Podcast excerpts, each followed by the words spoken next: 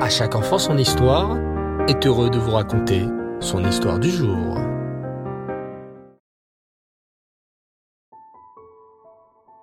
Bonsoir les enfants et Reftov, j'espère que vous allez bien. Baou Hachem, très heureux de vous retrouver pour notre série spéciale autour de notre histoire juive. Vous connaissez bien maintenant cette terrible période de notre histoire, cette période de l'Inquisition qui vit nombre de nos frères juifs montrer leur courage. Et aujourd'hui les enfants, c'est vraiment spécial, car je voudrais vous raconter une histoire sur l'Inquisition et sur un immense tzaddik dont vous avez tous entendu parler, le Baal Shem Tov. Il y a bien longtemps, vivait en Espagne un ministre juif qui était un ministre très proche du roi. Ce ministre juif était très apprécié par le roi. C'était un marane, un juif caché. Hélas, l'Inquisition découvrit son secret. Le ministre du roi est juif. C'est un marane. C'est un juif caché. Il doit être condamné à mort. Allons le dénoncer au roi. Nous, les inquisiteurs, ne pouvons pas accepter une chose pareille. Pas de juifs en Espagne. Les cruels inquisiteurs allèrent donc voir le roi. Votre Majesté, nous avons une terrible nouvelle à vous annoncer. Votre ministre, oui, celui que vous appréciez tant, votre ministre des Finances, est un marane, un juif caché. Il faut le condamner à mort. À cette époque, les enfants, au XVIIIe siècle, l'Inquisition avait un peu perdu de son pouvoir. Nous étions loin de cette terrible année 1492. Nous étions deux siècles après le début de l'Inquisition. Cette dernière perdait un peu de pouvoir, mais pas totalement, hélas. Et devant la demande des inquisiteurs, le roi réfléchit et hésita. Mais, bien, vous m'annoncez que c'est un juif caché, un marane, mon ministre, le meilleur ministre de mon royaume. Et vous voulez le condamner à mort? Mais oui, Majesté s'écrièrent les inquisiteurs. C'est un juif.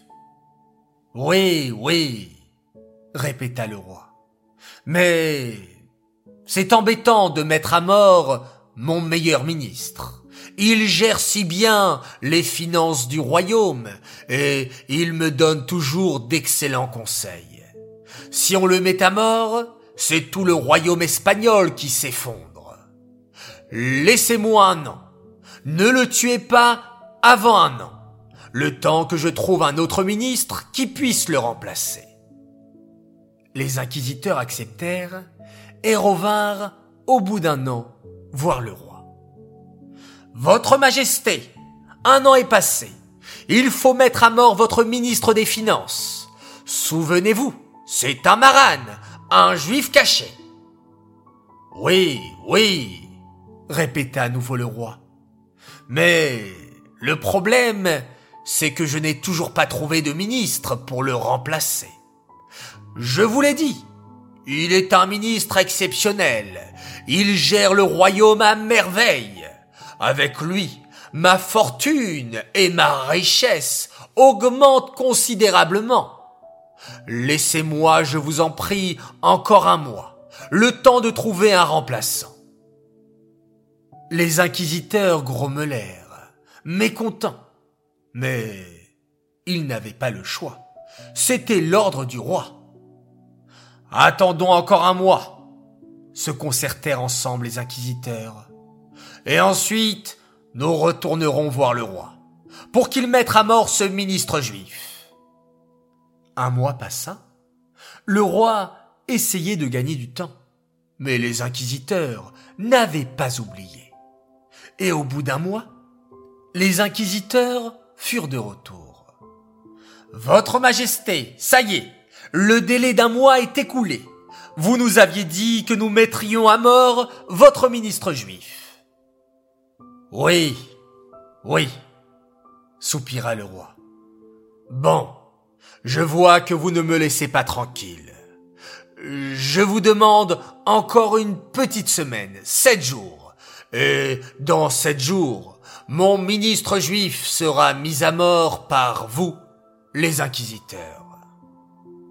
Quelle catastrophe. Dans une semaine, les inquisiteurs mettront à mort le ministre juif du roi. Que va-t-il se passer à présent? Vous voulez le savoir? Eh bien, rendez-vous jeudi prochain pour un nouvel épisode. Cette histoire est dédiée les Nishmat, Suzim et Saouda, Bat Tayesh, Aléa Shalom. Cette histoire est dédicacée pour le mérite d'une fille extraordinaire qui fête son anniversaire ce soir. Cette fille, elle s'appelle Naomi Shelley. Écoute bien ce message. Naomi, notre Bechora, nous te souhaitons un très grand Mazal Tov pour ton anniversaire. Que tu gardes toujours ce sourire magnifique qui te caractérise tant et que tu grandisses dans la Torah et les mitzvot. Nous sommes très fiers de toi. On t'embrasse très fort de la part de papa, maman, Odelle et Aaron. J'aimerais ce soir faire trois coucous. Alors, premier coucou pour un petit garçon merveilleux. Il m'a posté quelques audios en me remerciant sur ces très belles histoires. Alors à mon tour, de te remercier et de te faire un coucou à toi, Elie Souliman. Deuxième coucou, pour un garçon exceptionnel qui est fan de À chaque enfant son histoire, il nous écoute régulièrement et il s'appelle Ruben Gozlan. Enfin, troisième coucou pour deux frères adorables qui aiment également beaucoup nos histoires et ils s'appellent Lévi et Dovber Sebag. Voilà, toujours un grand plaisir pour moi de mentionner vos prénoms, vos noms, vous, des enfants tellement merveilleux, vous méritez d'être à l'honneur avec à chaque enfant son histoire. Je vous dis Laila Tov, bonne nuit, faites de très jolis rêves. On se retrouve encore et toujours dès demain matin pour la Mitzah du Rambam. Et bien entendu, on va retrouver tranquillement le calme, puis le sommeil, et faire tous ensemble avant cela un magnifique schéma Israël.